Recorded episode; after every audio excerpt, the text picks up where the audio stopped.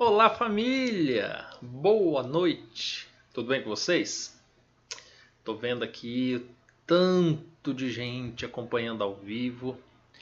Família, deixa eu já explicar o porquê desse layout diferente, o porquê desse assunto e por que que não deu certo mais cedo, né, a gravação desse vídeo. Este conteúdo é um conteúdo exclusivo e eu havia prometido para quem se inscreveu no programa Traição Não É o Fim de que nós produziríamos um conteúdo excepcional a respeito das fases do deserto de quem traiu. E como eu prometi isso, obviamente eu vou cumprir.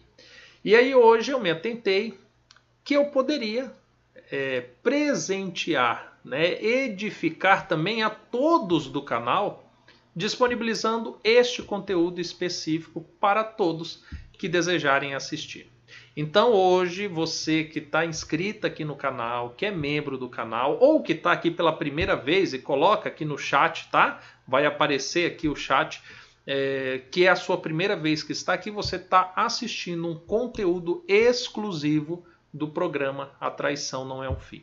Se você não sabe o que é esse programa, é um programa dedicado para quem quer buscar restaurar o seu casamento por meio, por meio é, de um processo de autoconhecimento, conhecimento do adultério, quais seriam as melhores ferramentas, o melhor caminho e mais, levando em conta apenas traição, tá bom?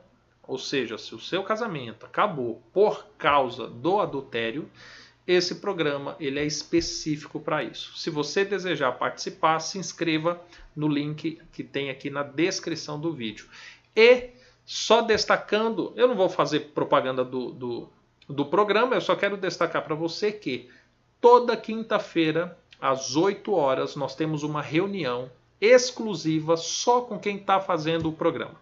É uma reunião pelo Meet, todo mundo se vê, todo mundo conversa, temos estudos de caso é uma quinta-feira incrível todas as noites. Então, se você deseja participar, se inscreva hoje mesmo no programa, já comece fazendo o primeiro módulo e amanhã você já vai poder participar conosco da nossa reunião secreta, tá bom? Dito tudo isso, família, boa noite a Terezinha Andrade, a Márcia Araújo, a Márcia Brasil está aí também, a Alessandra Pavanelli também está aqui, o Paulo César, a Edith, o Eurípides Pontes, a Sirlene Santana, a Carla Souza, a Cida Martins, a Melina Ferreira, foi a primeira a desejar boa noite hoje.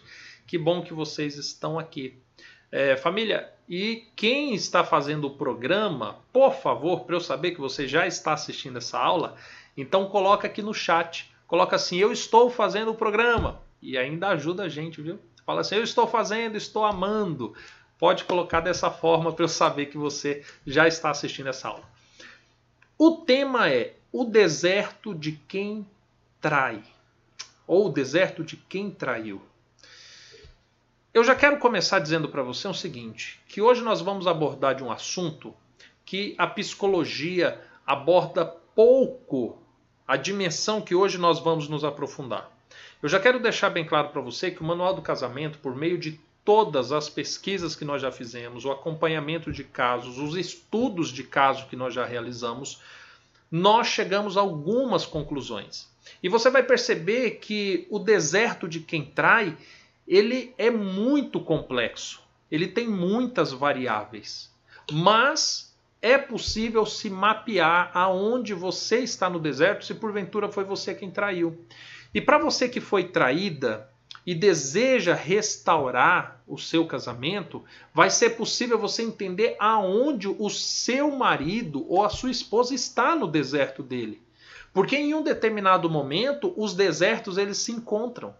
E eu já vou dizer para você, a restauração do casamento ocorre da melhor maneira possível, justamente quando os dois chegam na fase da aceitação. Quando nós falamos fase da aceitação, é justamente a fase aonde se percebeu o que é o deserto, o que aconteceu no casamento que fez com que ele fracassasse. E sabe-se agora aonde querem chegar com o casamento. Então, quando os dois chegam nessa fase, Então, a chance de dar certo a restauração é de 100%. 100%, sem margem de erro, 100% de chance de dar certo. Entretanto, existem fases perigosas. E se porventura você volta no seu casamento numa dessas fases, a chance de você fracassar e agora você entrar no segundo deserto é altíssima. Está percebendo? Então vamos lá. Há fases do deserto de quem trai, por incrível que pareça, começa antes da traição. E olha só o título que nós demos a essa fase. Primeira fase chama-se a fase do desespero. Fase do desespero. A fase do desespero ela ocorre antes da traição. Ou seja, quem trai entra no deserto antes de quem foi traído. E olha como é que funciona essa fase. A fase que nós intitulamos de fase do desespero é porque chega-se no momento em que quem traiu percebe que tem um problema, que tem uma dificuldade, que sente a falta de prazer, que está se afastando da esposa, do esposo, que já não está tendo mais o mesmo prazer nas coisas que tinha antes, começa agora a observar o que não deveria observar. E existe um desejo de conhecer o mal, de conhecer o adultério, que a pessoa nem consegue explicar de onde veio. Nós já conversamos muito a respeito dessa fase de como é potencializado o adultério quando se tem uma influência familiar, o local onde se trabalha, o que costuma fazer, como que está o casamento. Ou seja, nessa primeira fase, nessa fase do desespero, aquele que trai, ele não sabe o que, que ele vai colher com o adultério. Mas de fato, ele já começa a olhar para o adultério e considerar que o adultério vai acontecer a qualquer momento. E antes que alguém diga assim, ah, Diego, mas a pessoa sabe que vai trair. Ei, calma. Ele está nessa fase concebendo esse pensamento. Ele vai planejar? Ele vai. Ele vai mentir? Ele vai.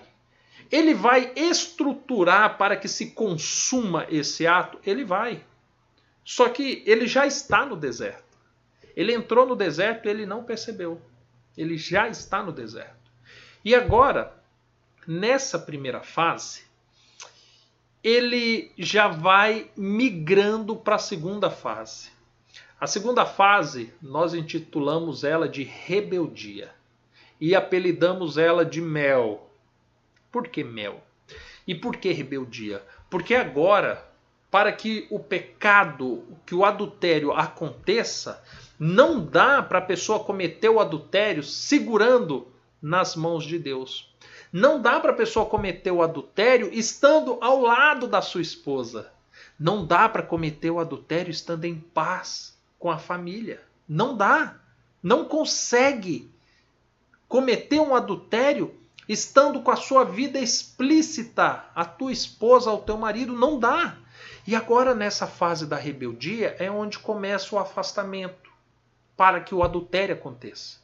E nessa fase da rebeldia, é onde muitas das vezes, para se poder ter força para adulterar, agora começa a dar mais vazão às situações ligadas ao adultério. É aqui que começa o uso descontrolado pela pornografia, por masturbação, por determinados encontros quer seja com prostitutas, quer seja com possíveis, é, hoje em dia chamam de affair, né? Ou seja, seriam as paqueras. E é nessa fase da rebeldia que agora se afasta de Deus, não quer mais saber de coisas espirituais, começa a relativizar todos os princípios que tinha, começa a mudar comportamentos, para então poder se consumar o adultério.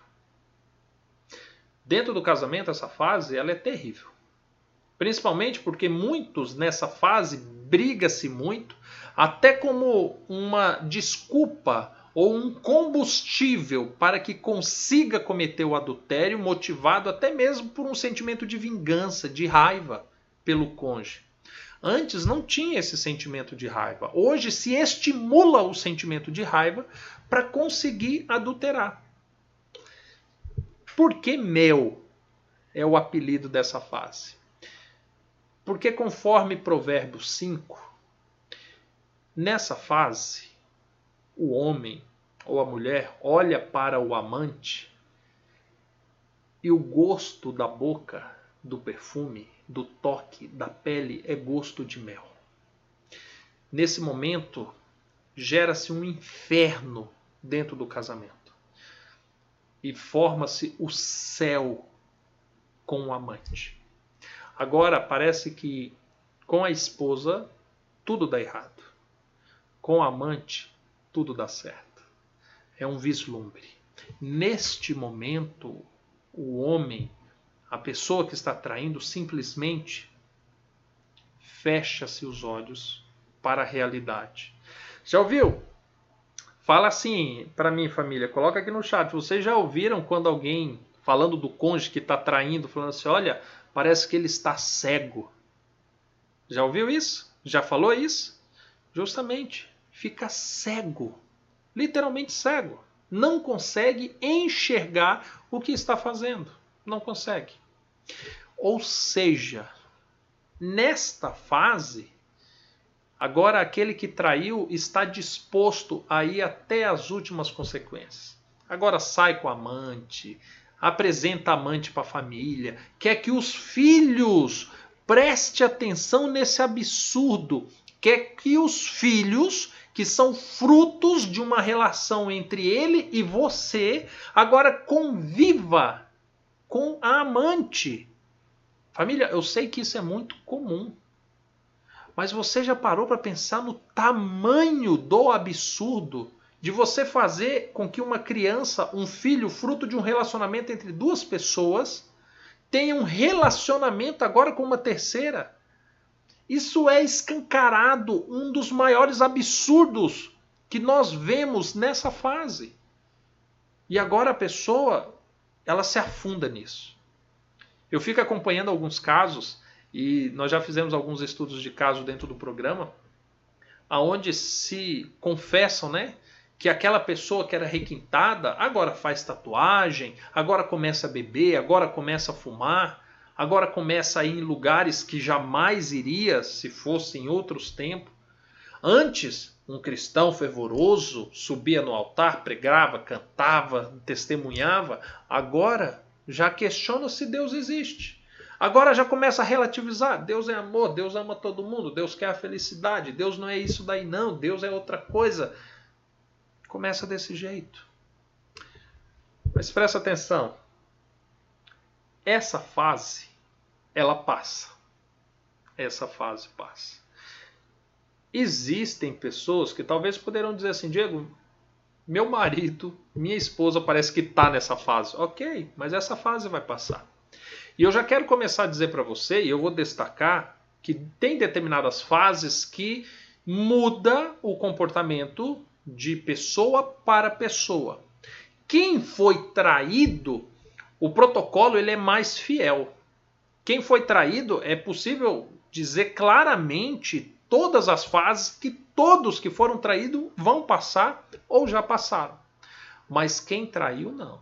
Quem traiu passa por determinadas fases que outros que também traíram não passaram. Você quer ver uma coisa? A terceira fase do deserto de quem traiu, sabe que título nós demos? O título de equilibrista. Por que equilibrista? Entenda o seguinte: o adultério é pecado. A Bíblia diz que o adultério faz inimizade do indivíduo adúltero com Deus. Que o Espírito do Senhor não habita no corpo de quem adulterou. De que Deus não aceita as orações, as lágrimas, os gemidos, as preces de quem está em adultério. As suas orações são abomináveis. E que quem adulterou não herda o reino dos céus. Olha a gravidade. Só que quem adulterou vai perceber isso. E ele vai sentir um mal-estar. Porque, querendo ou não, a sua consciência, a Bíblia deixa bem claro que a nossa consciência é quem nos condena. E agora a consciência de quem adulterou vai acusá-lo de dia e de noite do que ele fez. Só que agora tem um problema, porque ele se envolveu com outra pessoa. Só que ele também não quer largar a sua família.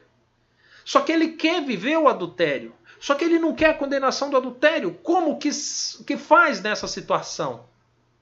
E agora ele equilibra. Ele tenta equilibrar as coisas. Em outras palavras, ele tenta viver o melhor dos dois mundos. É nesse momento que o equilibrista ele tenta se aproximar da esposa, ele faz promessas, ele diz coisas do tipo assim: olha, ora por mim, porque eu não tenho forças para largar o adultério. É nesse momento que ele diz assim: olha, eu vou voltar, só me dê um tempo. Ah, família, quantas pessoas, quantas pessoas já não disseram isso? Fala para mim. Quantas pessoas, quantos adúlteros já não falou assim, olha, eu vou voltar para casa, me dá um tempo. E eu vou voltar. Me dá um tempo para eu terminar com a amante. Ah, esse tempo é o equilíbrio. Porque durante esse tempo ele consegue viver o adultério e ele consegue viver o casamento. Aí a sua consciência vai pegar leve com ele. A fase do equilíbrio. E agora tenta agradar a esposa, se aproximar, estar presente, compra uma pizza no final de semana, chega sem avisar, começa a elogiar, poxa, seu cabelo tá bonito, você tá bacana, começa a caprichar dentro de casa. Quando vem te visitar, chega mais bem perfumado. Antes, mal tomava banho. Agora, até gel no cabelo passa. E aí você começa a olhar tudo aquilo. E aí você que está no seu deserto e talvez você está na fase da depressão, porque as fases do seu marido, de quem traiu, ele vai estimulando também a fase de quem foi traído. E muitas das vezes, nesse momento da aproximação, se dá quando você está vulnerável. Porque quando você está vulnerável é que o teu marido, e família, eu estou falando marido, mas os homens que estão assistindo isso e que foram traídos pode fazer essa conversão simultânea, tá? Porque neste momento, o seu marido vendo a sua fragilidade, é o momento ideal que ele enxerga para se reaproximar, para agora equilibrar as coisas, para aliviar a sua consciência, porque ele acredita que cada vez que ele fizer amor com você, a consciência dele vai dar um descontão para ele cada vez que ele mandar uma mensagem de bom dia, boa tarde, boa noite, minha linda, a consciência vai dar mais um desconto para ele. Ele acredita que você tendo migalhas de felicidade, de prazer vindo dele, a consciência dele vai dar um descontaço para ele. E a consciência dele vai trabalhando muitas das vezes que tudo bem ele viver o adultério, desde que ele não te fira e aí, nesse momento da fase do equilibrista, existem alguns riscos. Porque se você agora volta no seu casamento com um cidadão que está nessa fase, sabe quanto tempo vai durar esse adultério? Coloca aqui para mim, família. Quanto tempo vai durar esse adultério? Se você volta na fase do equilíbrio, esse adultério vai durar o resto da vida. Porque está perfeito. A amante aceita que ele é casado. A amante não se importa de que ele durma, sabe, na sua casa. A amante não se importa. E você está fingindo não se importar. Porque agora você se alimenta de promessas. Não, esse mês. Não, logo. Olha, eu só vou resolver algumas coisas. Não, eu estou me afastando dela. E no fundo, no fundo, você sabe que ele está com ela e está com você.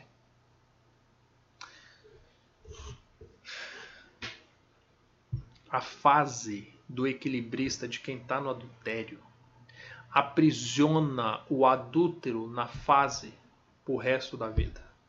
Eu já vi casos aqui no Manual do Casamento de adúlteros conversando comigo, de esposas conversando comigo que foi traída, homem e mulher conversando juntos e falando assim: olha, eu vivo o adultério há 10 anos, há 20 anos. Família, eu já lidei com casais em que o homem mantém duas mulheres, a esposa e a amante, por mais de 30 anos.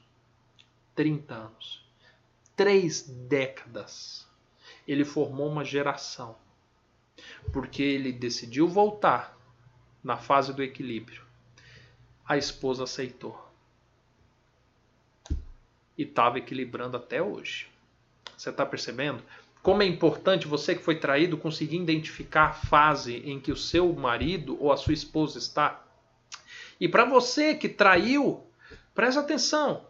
Eu estou trazendo essas fases não é no intuito de te desprezar, te condenar, não, mas para que você também entenda o que você está sentindo, o que você está passando, para que você tenha ferramentas para restaurar seu casamento. Porque essa fase do equilíbrio, ela vai agora e para caminhos opostos. Presta atenção. Primeiro caminho, caminho do mal, que a fase do equilíbrio pode levar você que adulterou, você que traiu, é a fase do desprezo. Porque se o adúltero tentar equilibrar o seu pecado com o seu casamento, e porventura você que foi traída não permitir isso, você se posicionar e você não aceitar de forma nenhuma, ele vai sair dessa fase, porque ele está tentando lidar com a condenação, que a sua própria consciência está condenando. E ele vai tentar sair dessa fase. E se você rejeitar, uma das possibilidades é ele ir para a fase do desprezo. O que, que seria a fase do desprezo? Agora ele decide que ele vai sim viver o adultério. E agora ele vai viver uma nova vida. Só que essa nova vida do adultério, ele não vai conseguir ir muito longe nela. Mas ele vai tentar buscar referências sociais para ele conseguir viver bem. Como é que ele busca referências sociais? Agora ele vai dizer assim: "Ah, a minha esposa, ela não era tudo aquilo não. Ela não gostava de fazer sexo, ela era assim, ela era assado, ela me desprezava, ela, sabe, era ruim para fazer comida. Não, agora com a, a nova, nossa, eu estou vivendo no céu.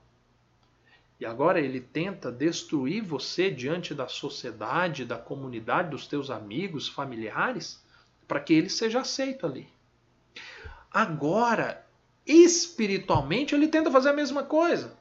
Ele convoca as lideranças religiosas, pastores, padres, se for católico ou qualquer outro líder religioso, ele vai na comunidade cristã que vocês pertenciam e agora ele começa a tentar achar brechas. Fala assim: olha, e agora? Porque eu mereço ser feliz, eu quero casar de novo. Não, porque eu acho que meu casamento não era lícito. Não, porque era união estável. Não, porque casei muito novo. Não, porque na verdade eu casei porque o meu sogro Sabe? Ele ficava fazendo ameaças. Não, porque houve pressão da família. Não, mas eu casei, mas eu não era cristão, viu? É, eu não era batizado. Não, eu casei, mas eu nem tinha trabalho. Peraí, eu casei, fui morar na casa da sogra. Então, e aí começa. Vamos achar uma brecha para espiritualmente eu ser aceito. E aí, se vocês frequentavam a uma igreja que é aberta para o adultério, para um segundo casamento, terceiro casamento, Pronto, fechou. Vai se achar qualquer uma dessas brechas e aí vai casar ele com a amante. Mas sabe por que, que casa ele com a amante? Porque ele precisa estar em paz e ele vai buscar essa paz e ele vai se casar de novo. Mas olha que situação curiosa. Vamos raciocinar? Raciocina aqui junto comigo. Presta atenção. Você foi até uma lanchonete, correto? Você foi lá nessa lanchonete. Por quê? Porque você estava com fome, você precisava comer. Ok. E lá nessa lanchonete você escolheu um salgado. E você escolheu esse salgado e você comeu metade desse salgado. Só que salgado era muito ruim. Estava podre, estragado. O que, que você vai fazer diante dessa experiência terrível que você teve com esse salgado? Fala aqui para mim, família. Você comeu um salgado, metade dele estava horrível. O que, que você vai fazer? Vou te dar duas opções. Opção 1, um, você joga fora esse salgado e não come mais ele. Opção número 2, você come a segunda metade do salgado. Coloca aqui para mim, família, o que, que você faria? Vamos usar a lógica para entender isso. Hã? O que, que você faria? Opção 1, um, você joga fora o salgado. Opção 2, você come o resto do salgado. Hã? O que, que você faria? Entendeu o exemplo? Salgado ruim, comeu a metade numa bocanhada, estava ruim. O que, que você faz? Você joga fora ou come o resto? Ó, já começaram aqui falando, ó, jogar fora, vai pro lixo, eu jogo fora, jogo fora. Só que presta atenção. Olha na lógica do casamento. O seu marido casou. E agora ele achou que o casamento foi horrível, uma péssima experiência, sabe? Ele ficou sufocado. Ele disse para as pessoas que ele estava infeliz, sabe? Que era horrível. Ah, mas agora sabe o que, é que ele quer? Casar de novo. Ué, mas peraí, não era ruim? Não foi uma péssima experiência? Não se sentia infeliz, depressivo, sabe? Preso, sufocado. E agora quer casar de novo? Namorou com você dois anos, três anos, seis anos, te conheceu, curtiu o namoro. E muitas as vezes dizia que essa foi a melhor fase do casamento, quando namoravam. Aí agora, tá dois meses com a amante. E decide casar. Tá uma semana com a amante e decide morar junto. Qual o sentido lógico para isso? Teu marido não está ficando louco.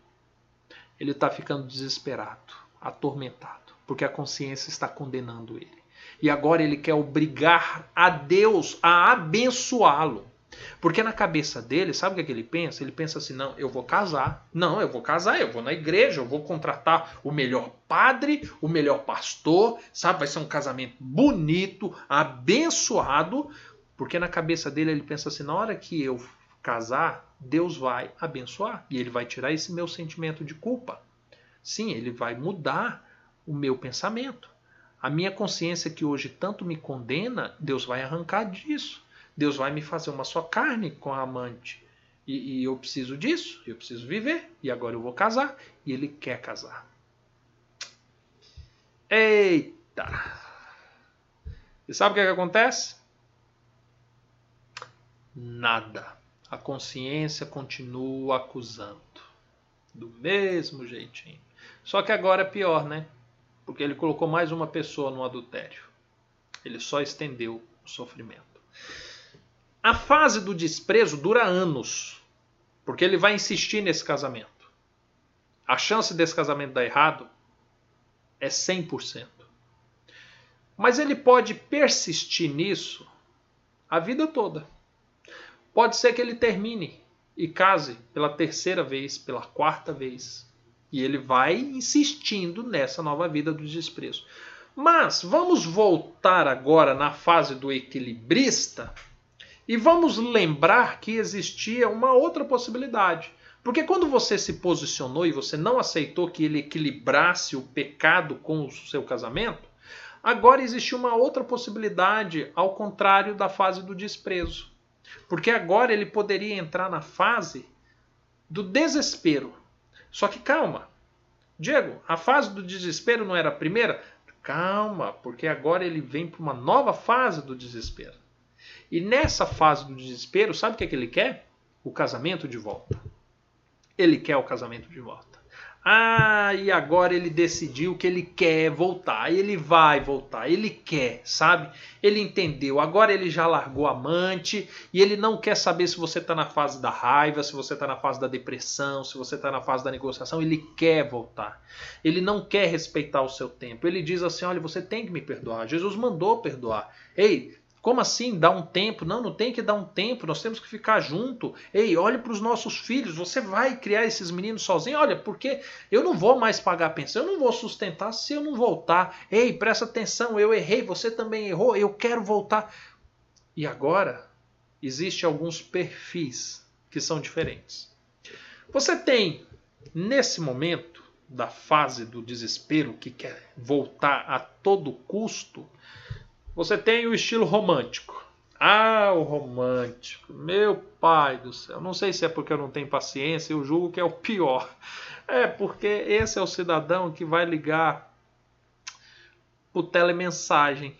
É, você nem sabia que existe, ainda existe. Sabe, eles não acabaram, eles não foram embora, eles estão muito bem escondidos e neles aparece quando o marido o traidor chega nessa fase. Porque aí agora você vai ver um Uno, um Corsa, um Celta, sabe, qualquer carro popular todo plotado de coraçãozinho, abrindo porta-mala e chamando Sandra Maria, Sandra Maria, chamando Miriam Costa, Marlene, e aquela voz né, de locutor de rodeio de cidade pequena. E agora ele vai mandar flores para você. Flores, flores na tua casa, quando você estiver no trabalho, quando você estiver na faculdade, quando você estiver dentro do ônibus, vai aparecer um moleque com uma roupa toda suja, um entregador te dando flores. Ele até esquece que você tem alergia a flores, que você odeia flores, mas ele quer te dar flores. Agora ele te manda mensagenzinha todo dia, é bom dia, boa tarde, boa noite, bom dia, boa tarde, boa noite, boa madrugada, bom dia, boa tarde, boa noite, bom dia, boa tarde, boa meia tarde, boa noite. Agora ele manda fotinhas cheia de coraçãozinho, versinho bíblico, ele pega um livro de cantares, cada dia ele manda um verso. Meu Deus, que homem chato. Desculpa, gente, eu, eu me considero romântico, minha esposa também, mas eu não chego a esse ponto. Pelo amor de Deus, eu não tenho paciência. Por isso que eu falei para vocês, é o pior. Olha, se você casou, se passou pelo adultério, teu marido foi para esse lado, eu sinto um pouco mais por você do que por outras pessoas. Eu sinto. Mas presta atenção. Pode ser que o teu marido não seja o estilo romântico. Pode ser que ele seja o estilo Ei, você tem que voltar para mim. E eu tô voltando para casa. Eu tô aqui já. Eu vou voltar por bem ou por mal. Você não ousa. Você não ousa não me aceitar em casa. Existe o estilo do cara que se impõe, que fala assim: "Não, eu tô voltando e pronto. Já tô em casa. Não, e se você sair eu vou atrás. Eu te busco onde for." Existem maridos, homens que traem que é desse jeito. Mulheres também, sabe? Que se posiciona dessa forma, que quer voltar e quer voltar e pronto. E quando você vê o traste já tá lá dentro, sabe? Almoçando, jantando, e você já vê roupa jogada pela casa e ele tá ali e você nem queria. Mas o cidadão veio, sabe? Existe outro modelo ainda. Esse também é ruim, viu? Não é tão ruim quanto o romântico, mas é ruim também. Que é aquele que fala assim: Ei, volta, se você não voltar, eu vou morrer. Eu vou me jogar na frente de uma carreta, de uma charrete, de um Fusca. Ah, eu vou morrer. Eu não vivo sem você. Aí liga para sua mãe. Ô, oh, dona Maria, vai lá pra sua filha me aceitar de volta. Eu amo tanto, o coração duro. Fala pra ela. E aí fica esse desespero, sabe? Aí ele vai na igreja que você frequenta, ele aparece lá, você tá sentadinha, bonitinha, no culto de oração, e o cidadão chega lá no final. Aí ele pede a palavra, ele fala assim: Ô oh, pastor, a paz do Senhor, eu amo Jesus, eu amo o Espírito Santo, eu amo Deus, eu amo todos vocês e eu quero pedir oração para minha mulher, a Josicleide, que está aí na frente, para Deus tocar no coração dela, porque eu quero. Cara, é outro tipo que, meu Deus do céu, se o teu marido for assim. E o cabra chora, e o cara apela e o cara vai pros filhos e fala: Meu filho, fala pra mamãe aceitar papai. Ou. Eu sei que tem gente rindo aí, a galera tá rindo, né? É, eu tô tentando descontrair porque eu sei que é, é, um, é um tema pesado. Mas presta atenção, vocês estão rindo provavelmente porque o marido de vocês não é desse estilo. Sim, é simples. Porque quem tem um marido desse estilo, nesse momento, deve estar tá botando no mudo o vídeo e chorando. Meu Deus do céu, que vergonha do meu marido. Mas existem homens que é desse jeito. desse jeitinho, sabe? Existem outros. E quando eu falei para vocês que a fases de quem trai ela é muito mais complexa, porque tem muito mais variáveis, porque é possível que o teu marido esteja nessa fase e ele não seja o estilo romântico, ele não seja do estilo ameaçador, ele não seja o estilo chorão. Mas ele pode ser daquele estilo, é, é, sabe, do desdenho. E aí, vamos voltar? E aí, você quer ou não quer? Bem, eu, eu, eu falei para outra lá, né? Dá um tempo que eu quero a família. Que você olha, pensa, o cara tá desdenhando, mas no fundo, no fundo ele tá desesperado para voltar. Desesperado, sabe? E tem esse estilo do cara que desdenha, que você olha e fala assim, mas ele quer ou não quer? Eu tô confusa, sabe? Mas você sabe que em outros tempos ele jamais agiria daquela forma. Só que presta atenção. Nessa fase, essa quarta fase né, do desespero, que tem todas essas variáveis, é... pode ser que você não volte ainda. Sim, porque você ainda pode estar numa fase que você não está pronta para aceitá-lo de volta. Você não está pronta. E aí agora ele é forçado, mais uma vez, a mudar de face. Você já percebeu até aqui que as fases de quem trai, elas vão passando de uma para outra, muitas das vezes motivado pelo teu comportamento? A atitude de quem traiu praticamente determina as fases de quem foi o traidor. É por isso que algumas vezes eu dou alguns aconselhamentos, falo assim: "Ei, você precisa fazer isso. Ei, você não pode fazer isso". É justamente para estimular aquele que traiu a pular de fase, a chegar na fase que você tanto quer. Quem não assistiu o vídeo chamado Não dê paraquedas ao seu marido, assista assista, grave na playlist, baixe esse vídeo, coloca como toque do seu celular. Ia ficar meio estranho, é verdade, você está num ambiente público começar essa, essa mensagem. Mas o que eu estou querendo dizer é assista, entenda que o seu comportamento vai determinar o comportamento do seu cônjuge, aquele que traiu. E seu posicionamento fizer ele sair dessa fase agora, sabe para que fase que ele vai? ele poderá agora mais uma vez ter algumas variáveis. Ou fase da depressão ou a fase da raiva. Sim, porque na cabeça do seu marido ele planejou o adultério. Aí não deu muito certo. De repente ele planejou equilibrar as coisas. Também não deu certo. Aí agora ele gastou as últimas fichas, tentando ser romântico, apelando, né? sendo é, o emotivo, e também não deu certo. Ele já não tem mais ferramenta. Ele não tem mais para onde ir. A cabeça dele já não dá mais nenhuma solução. Ó, ele já gastou dinheiro com telemensagem, com carro de som, comprando bombons, flores, tudo ele já não tem mais recurso. Ele já falou para você, sabe, que se não voltar agora vai embora. Que ele já falou que ia se jogar na frente da carreta e não se jogou, sabe? Ele já fez promessa, não, agora vai ser diferente, volta para mim. E não tem mais nada. Ele não tem mais fichas. Ele não tem. Esgotou. E aí agora que ele olha e fala assim: "Poxa, eu sou incompetente, eu não consegui voltar para minha esposa. Olha o que que eu fiz". Agora ele vai para um dos dois caminhos.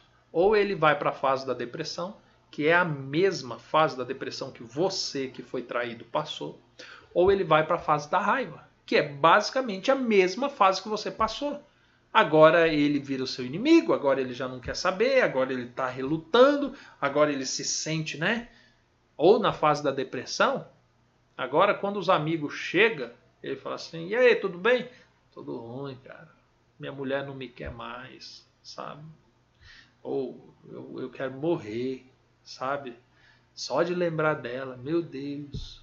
Eu compro aqui, eu vou no mercado, eu sinto aquele cheiro do sabonete Francis, que era o preferido dela. Família, eu tô brincando, viu? Pelo amor de Deus, se tiver alguém aqui que gosta do sabonete Francis, tu precisa realmente de um psicólogo, viu? Mas enfim. Mais uma vez, brincando para descontrair, que eu sei que o clima é pesado. Então, o que, que acontece? Nesta fase, agora, é, que você fez com que ele chegasse, agora ele vai entrar nessa fase da depressão, ele vai passar pela fase da raiva. Só que, sabe o que, que acontece nessa fase? Você passou por essa fase. E você não saiu dessa fase? Como que você saiu dessa fase? Você lembra? Quando você percebeu que em você não tinha mais saída, que não tinha mais como mudar a sua vida, restaurar seu casamento, sabe aonde você foi? Você foi em Deus. Tu pegou as Santas Escrituras e foi lá buscar respostas. Você se achegou a Deus e começou agora a buscar por uma restauração pessoal. Você começou a falar para Deus que, olha, já que eu não posso restaurar meu casamento, então me restaura, Deus. Perdoa meu pecado, perdoa minha transgressão, mude minha vida, sabe? E agora você começa a buscar em Deus por essa razão. PM deu uma oferta para o canal e disse assim: quando traz, esconde, vem para casa bem tranquilo, diz que não fez nada de errado, mas mente de fama. Essa é a primeira face. Já conversamos sobre ela. Nessa quinta fase, aquele que traiu agora, ele é descrito lá em Provérbios 5. Quando ele diz assim: Eu quase cheguei à ruína. Quase. Porque nessa fase agora ele busca Deus. E a palavra do Senhor assegura que todo aquele que o busca com o coração contrito, Todo aquele que confessa o teu pecado, que abandona o teu pecado, isso alcança a misericórdia. E nesse momento em que o teu marido, que a tua esposa, que o adúltero tem um encontro com Deus, agora ele sai da fase, dessa quinta fase, e ele agora chega na tão sonhada fase da aceitação. Ele quer o casamento de volta mas agora ele respeita o seu tempo. Ele quer restaurar o casamento, mas ele entende que você está ferida, que você está magoada. Ele entende que não tem que pedir perdão só para você. Tem que pedir perdão para os seus filhos, para os amigos, para os vizinhos, para os teus pais, para os teus irmãos. Ele entende que agora não é simplesmente voltar, é uma nova vida. Agora precisa um novo casamento. Agora ele propõe mudanças. Sim, mudanças. Mas não é mudança. Ah, nós vamos para a igreja, sabe? Nós vamos começar a comer é, carne de soja. Não, não é esse tipo de mudança. É uma nova vida. Agora ele quer fechar as portas que destruiu o casamento dele. Ele quer te ajudar, usando a analogia que eu uso da, do desmoronamento, né? Agora ele começa a te ajudar a tirar os escombros, a arrumar o lote. E agora ele começa a colocar tijolinhos, mesmo não estando com você. Agora ele respeita isso. Mesmo que você que foi traído, talvez casou de novo. Sim, porque teu marido adulterou. E agora você também adulterou. Nós sabemos que esse é um caminho que muita gente trilha né? Se adota aquela filosofia, ah, quem, quem foi traído está livre. Família, eu já falei isso aqui outras vezes. Isso daí é uma filosofia satânica. Distorcem plenamente o que Jesus diz para levar você também ao adultério. Porque aí agora o seu marido está arrependido, ele quer voltar, ele quer a restituição, e aí você foi dar ouvido para pastor, para seus próprios sentimentos, pelo desejo de vingança, se casou com outro. E agora você está no adultério. E aí agora teu marido que chegou nessa fase, agora ele espera. Agora ele ora, agora ele busca crescer, ele busca se consagrar. E ele chegou na fase da aceitação. Neste momento, quando você volta, agora a chance de dar certo este casamento é enorme. Família, você sabe quanto tempo leva da fase 1 até a fase 6? Pode levar um ano. Embora eu digo para você que é raríssimo em um ano. Raríssimo. Quando eu digo raríssimo, é que eu ainda não vi alguém sair da fase 1 até a fase 6 em um ano. Eu não vi. Não vi. Tá? Ainda não vi. Dois anos? Hum. Dez anos? Vinte anos? Fato é que vai levar tempo. Só que cada pessoa vai levar um determinado tempo. Não dá para você tentar basear a tua restauração na restauração do João, da Maria, do José. Porque cada um tem algo diferente para ser restaurado. Mas fato é que você precisa também respeitar o tempo. Você precisa. Família, como os vídeos do programa eles são objetivos, eu não vou me delongar muito nesse vídeo. O intuito desse vídeo foi também ser bem objetivo, identificando todas as fases e as suas possíveis variáveis de todos aqueles que traem. Existem mais variáveis, obviamente, dependendo do intelecto da pessoa, da condição social, do seu histórico familiar. Só que casos específicos nós estudamos toda quinta ao vivo, dentro do programa, um estudo de caso que um dos participantes traz. Então lá você vai ter oportunidade de trazer o seu caso com todos os seus detalhes e então nós faremos uma análise é, ao vivo naquele momento espontânea, bem profunda acerca da sua situação. Se porventura você está assistindo esse vídeo, não ao vivo, mas agora dentro do programa, que Deus possa te abençoar.